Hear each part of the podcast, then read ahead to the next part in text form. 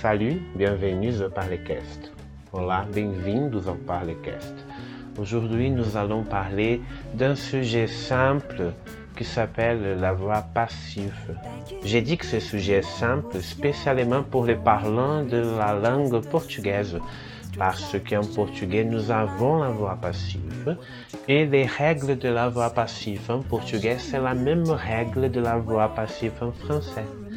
Hoje nós vamos falar sobre a voz passiva, que é uma coisa muito simples, especialmente para os falantes da língua portuguesa, porque em português a gente também tem a voz passiva que tem as mesmas regras da voz passiva em francês.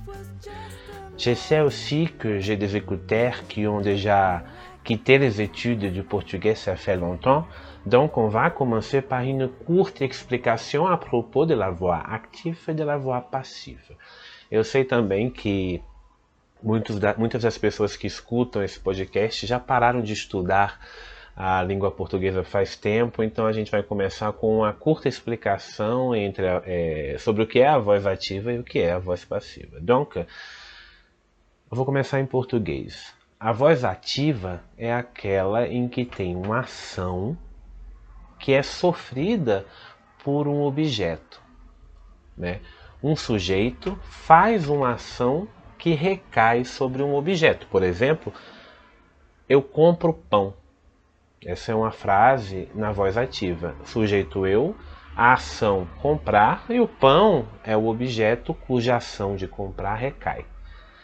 La voix active, c'est ce type de phrase où il y a un sujet, une action et un objet. Et l'action va tomber sur cet objet. L'objet va subir l'action faite par le sujet. O, o, objeto vai sofrer a ação feita pelo sujeito. E vejam bem que eu usei o verbo subir em francês. O verbo subir em francês signifie sofrer. Donc, l'objet va subir une action pratiquée par le sujet o objeto vai sofrer uma ação praticada pelo sujeito voz ativa. J'achète du pain, eu compro pão.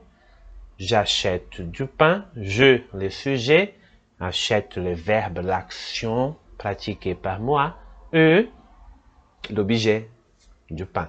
J'achète du pain, la voix ativa. Essa é a voz ativa. A voz passiva dessa mesma frase, eu compro pão, é o pão é comprado por mim. É, isso quer dizer que muda, não muda o sentido da frase, mas muda quem é o sujeito. O sujeito da frase o pão é comprado por mim é o pão. Então, o sujeito não pratica mais uma ação nessa frase. Na verdade, ele tem uma ação que é praticada sobre ele. O pão é comprado por mim. Eu compro pão. O pão é comprado por mim. Le pain est acheté par moi. Si on fait une comparaison entre les deux phrases, la phrase en portugais et la phrase en français, on va voir que c'est la même chose. Se a gente fizer uma comparação entre a frase em português e a frase em francês, a gente vai ver que é a mesma coisa. Quer ver? O pão é comprado por mim. Le pain est acheté par moi. Quais são as diferenças? Quais são as diferenças? Primeiro que, em geral, o nosso por, né, comprado por mim, geralmente esse por em francês ele é o nosso, ele é o par, né? Então, o pão é comprado por mim, le pain est acheté par moi, né? Essa é, é, é uma diferença que é, que é muito próxima, né? Qual é a outra a outra semelhança? É que quando a gente faz a voz passiva, não importa em qual tempo verbal, a gente vai precisar sempre utilizar o verbo ser. Uh, quand on va faire la formulation d'une phrase à la voix passive, on va utiliser toujours le verbe être dans le sens de ser. Né? A gente vai usar sempre o verbo être no sentido do ser, né? Repito a frase ativa. O eu compro pão. Nessa frase não tem o verbo ser. Quando eu faço a voz passiva, o pão é comprado por mim. Esse é é o verbo ser. Em francês, le pain est acheté par moi. Uma outra semelhança é que tem o, além de ter o verbo o verbo ser, o verbo être, o verbo principal, que é da ação que a gente estava falando na, na frase ativa, ele vai ser conjugado no passado. Né? O pão é comprado por mim. Se a frase estava no presente, eu compro pão, esse verbo comprar que estava no presente vai ser transformado para o passado. E é, o verbo que vai ficar no presente para manter a voz passiva no presente é o é, né? é o ser. Né? O pão é comprado por mim. En français, le pain est acheté par moi. Une chose importante, c'est que, ainsi qu'en portugais, quand on fait la voix passive, il faut faire l'accord la, de genre et de, de, de quantité dans les verbes uh, principal, dans les verbes de l'action. Uma coisa importante é que quando a gente faz a, a, a mudança para a voz passiva, esse verbo da ação ele vai ter que concordar com o sujeito e com a quantidade, quer dizer, com o gênero e com uh, plural ou singular. Né? A gente sabe que no passé composé, com o auxiliar avoir, on ne fait pas l'accord du, du verbe avec la personne ou, ou et on ne fait pas l'accord de pluriel singulier quand on utilise l'auxiliaire avoir. A gente já sabe que quando a gente faz o passé composé hum, com o auxiliar é, ter, né, com o auxiliar avoir, a gente não precisa fazer a concordância em regra de gênero e nem de número, né? E quando a gente utiliza o auxiliar être, a gente precisa fazer essa concordância de gênero e de número. Quando a gente faz a voz passiva também, como em português, né? É, eu compro o pão, o pão é comprado por mim. Eu compro a casa, a casa é comprada por mim. En français, c'est la même chose. La maison est achetée par moi. A diferença é que esse acheter ele vai ser com dois S, né, que é a marca do feminino. E se, e, e se eu comprasse várias casas, essa, essa frase também estaria no plural e no feminino. De fato, isso acontece no português, então é fácil memorizar, mas também é bom memorizar que, se no passé composé com auxiliar être a gente tem que fazer essas concordâncias, como na voz passiva o être também está, a gente também precisa fazer concordância, certo? Sempre que o être aparecer ali como auxiliar, a gente tem que fazer concordância. Si tu vois donc, la voix passive en portugais, c'est la même voix passive du français, c'est la même règle, c'est très simple. Ce qu'on va voir maintenant, c'est que on peut faire la phrase à la voix passive n'importe à quel temps verbal. Como a gente pode ver, a voz passiva em francês tem a mesma regra da voz passiva em português. Sim, eu estou aqui repetindo passivo, passivo, passiva, mas é porque é, é, não tem como eu ficar falando só de voz. Então a voz passiva ela tem a mesma regra do português e assim como em português, ela pode ser feita não importa em qual tempo verbal. O primeiro exemplo que eu dei foi no, no, no presente, né? Eu compro pão, j'achète du pain. Eu compro uma casa, j'achète une maison. Le pain est acheté pour moi. La maison est achetée pour moi.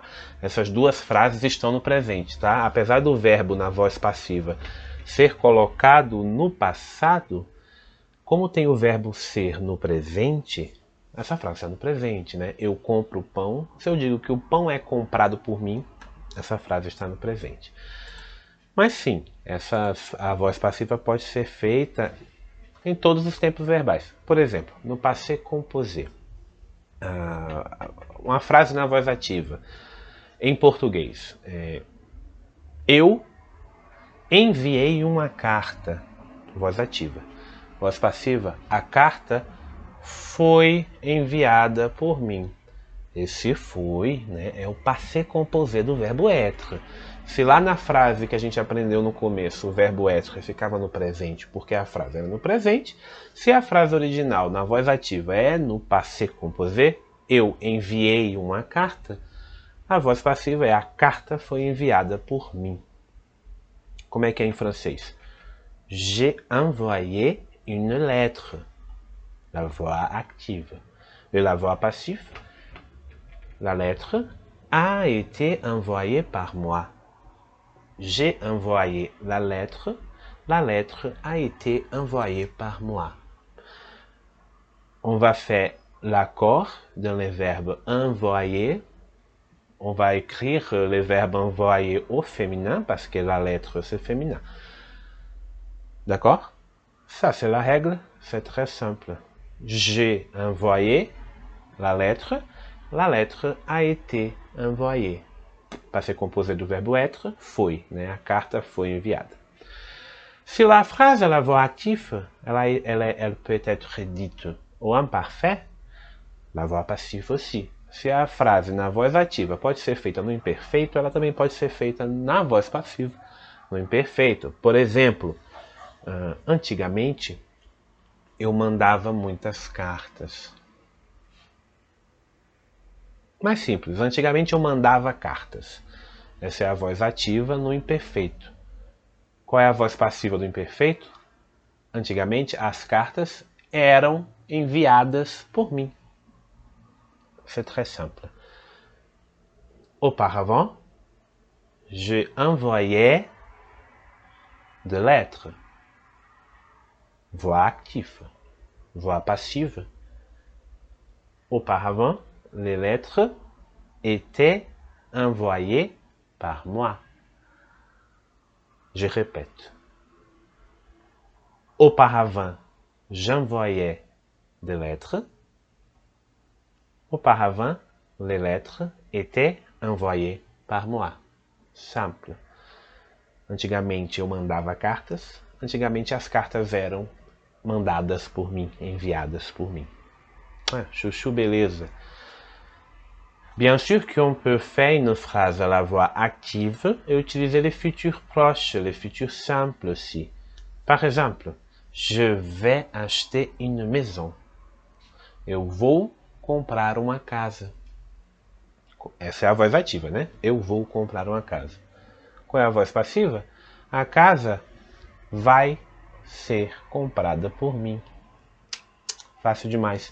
Je vais acheter une maison.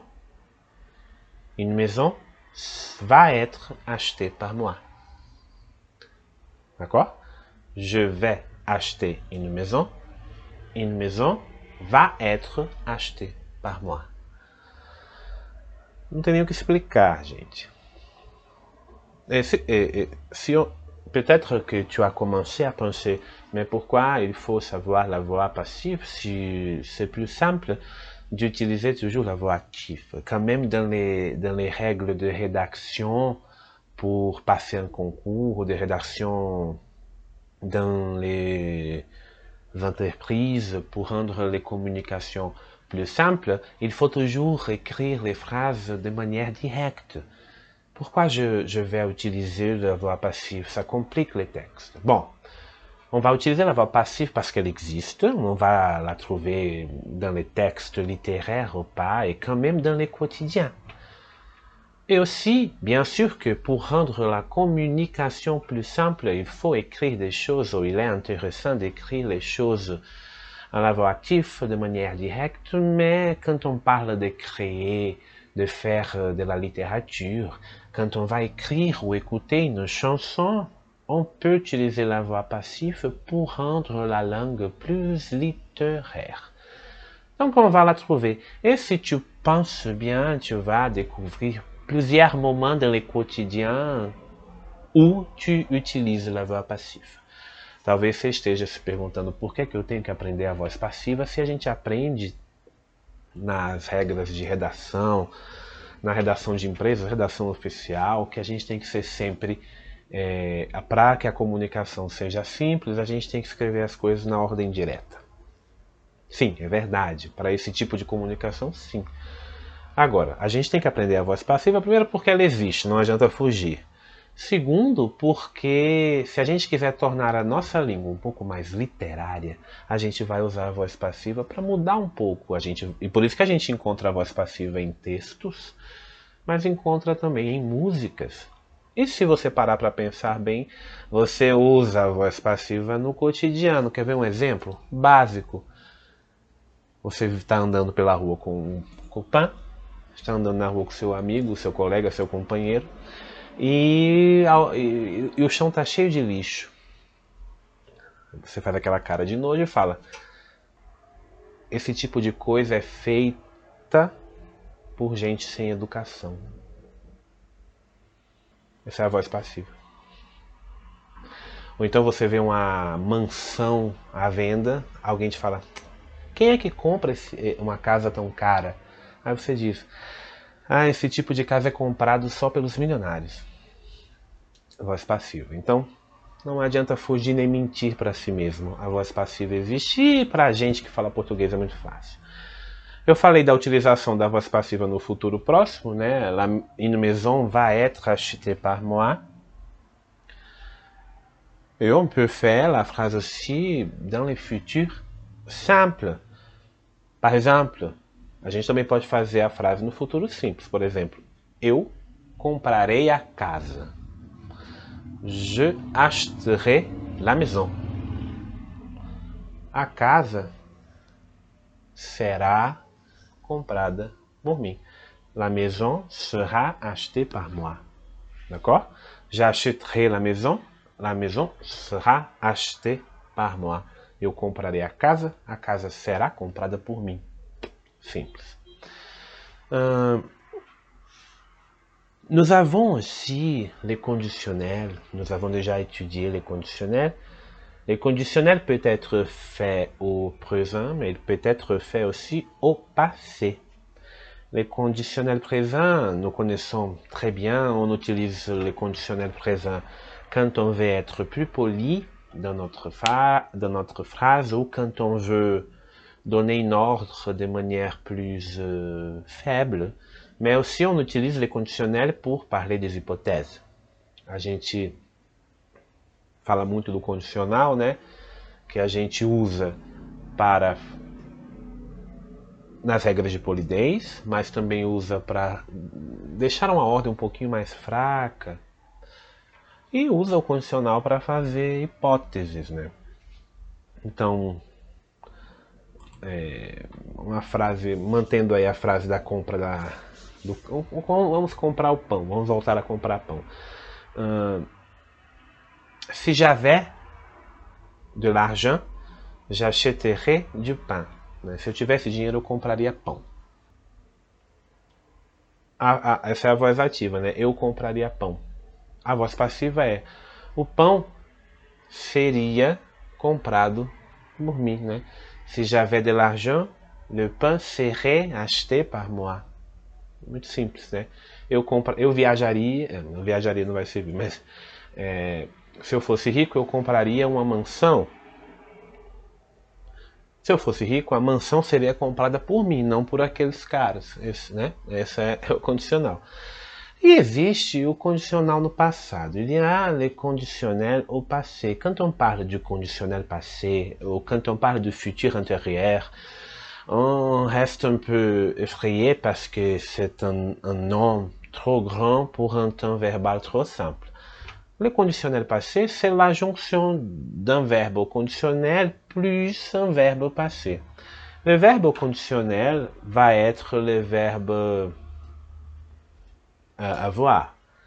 Né?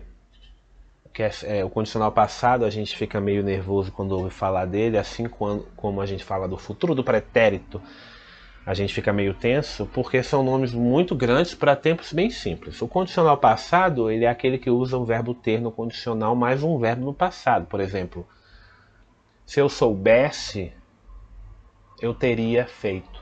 Né? Se eu soubesse que você vinha, eu teria feito um bolo. Esse teria feito é o condicional passado. Eu teria feito, eu não fiz, você veio e não tem bolo. Por isso que é uma condição. Né? Je savais que tu venais, Je aurais fait un gâteau. Eu teria feito um bolo. A voz passiva, o bolo teria sido feito por mim. Le gâteau aurait été fait par moi. Ça, c'est la voix passive. Ce que j'ai dit, oui, c'est très simple. euh, il faut juste pratiquer euh, la construction de phrases, le changement des phrases de la voix active à la voix passive. Tu peux trouver des exercices de ce type sur Internet facilement. Maintenant, on passe à l'astuce du jour.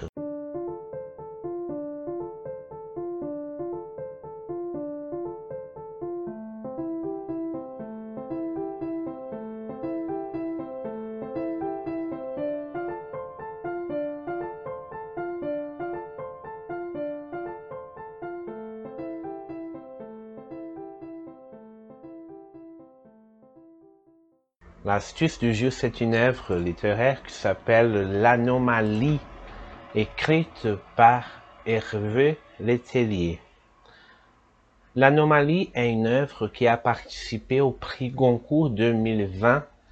Euh, c'est une œuvre très intéressante parce que c'est un mélange de, de drame et de science-fiction ou peut-être uh, fantasia científica.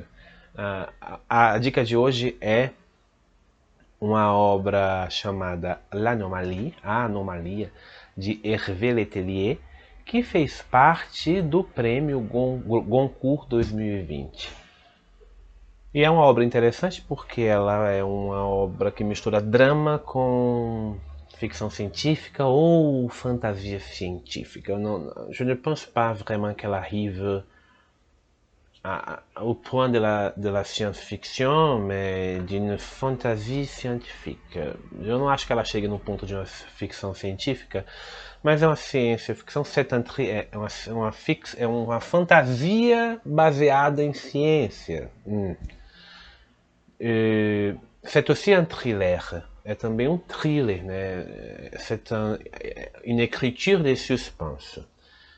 Et si je parle de l'écriture, je veux dire que l'écriture de, texte de l'œuvre, l'anomalie, elle n'est pas compliquée. Je pense que les étudiants de français qui sont déjà dans les niveaux intermédiaires vont euh, profiter beaucoup de la lecture, c'est pas compliqué. Elle peut-être euh, sera compliquée aux débutants. Ah, falando de escrita, né, que mistura drama com thriller e com a ficção científica, entre aspas, Devo dizer que a leitura não é difícil, especialmente para os estudantes de francês que já estão no nível é, intermediário. Para níveis, quem está em nível é, quem está no nível inicial, isso vai ser um pouco mais, ela vai ser mais difícil. Mas para o intermediário é fácil de ler porque a escrita não.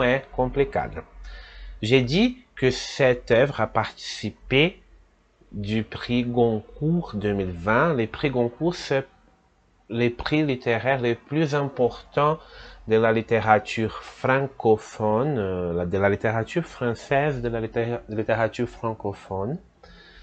Euh, il y a la premiation tous les années et pendant l'année 2020, l'œuvre L'Anomalie a obtenu les prix Goncourt. Eu falei que, que eu estou fazendo um barulho com a minha voz que parece que eu estou abrindo uma porta, né? É, eu não sei porquê, perdão. a Anomalia, esse livro do Hervé Letellier, participou do prêmio Goncourt. O prêmio Goncourt é um prêmio que é o prêmio de literatura francesa, francófona mais importante. E, como eu disse, ele participou da premiação que se passa todos os anos e ele ganhou o prêmio. Né? Uh, quand, on, quand on lit cette œuvre, l'anomalie, on voit qu'il y a une construction très proche de la manière d'écrire, et de, pas la manière d'écrire, mais la manière de disposer les événements du roman très proche de, des œuvres de thriller euh, traditionnels. Par exemple, les œuvres de Dan Brown ou les œuvres de Henri Levbrook. Quando a gente fala na disposição do, dos eventos que se passam no, no livro, a gente percebe que é bem próximo do do que já é feito por outros autores de thrillers, como o Dan Brown, né, do, do Código da Vinci, ou o Henri Levbrook, que é um escritor que escreve também thriller desse tipo de conspiração. Né? L'Anomalie, c'est une histoire de conspiration aussi. E a forma de, escrever, de, de, dispor esses eventos é muito parecida. Né? C'est une manière d'écrire très proche de la télévision, du cinéma, de séries, où il y a les, les, les, les coupures de scènes qui sont dans les climax pour rendre le suspense. Essa maneira de, de escrever que é muito próxima do que a gente vê no cinema e na televisão, que o evento está chegando no clímax e aí ele é cortado para manter aquele suspense, aí muda um pouco de cena. A gente encontra isso em L'Anomalie, mais L'Anomalie c'est un texte profond où il y a beaucoup de, de, de, de, de, de questionnements à propos de la vie, de la réalité. Euh, L'histoire se passe à partir d'un moment spécifique.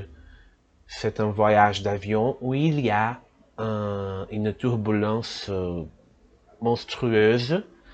Et après cet événement dans l'avion, où les personnages pensent qu'ils vont mourir, des choses inexplicables commencent à, à, se passer.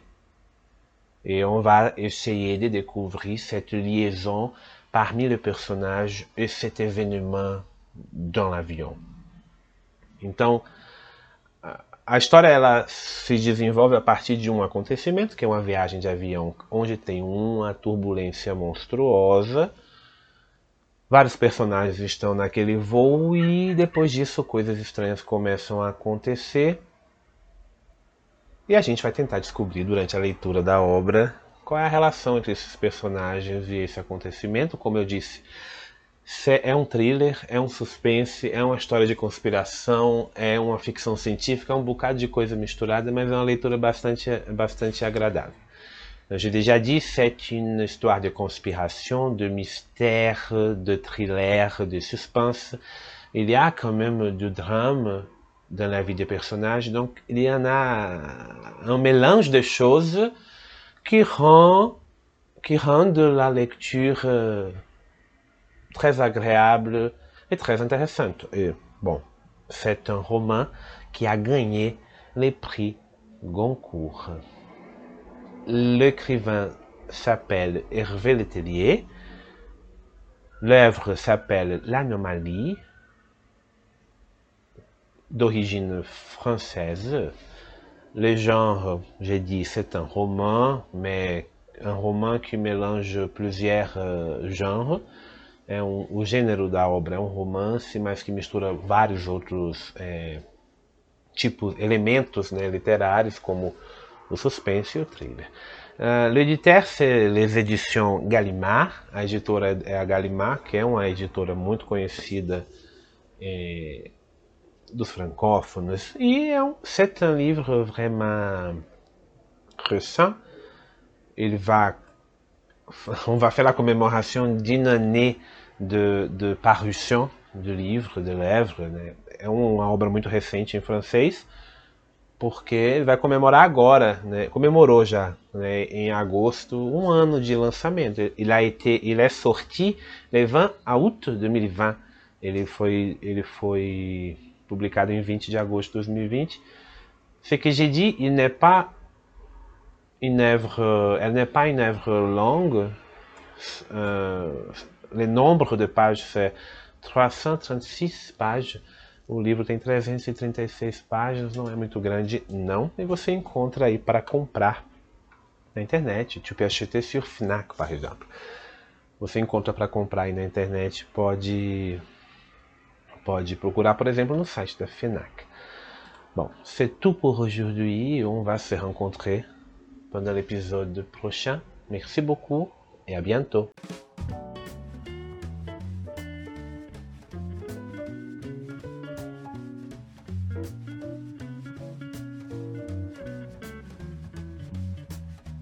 Back in the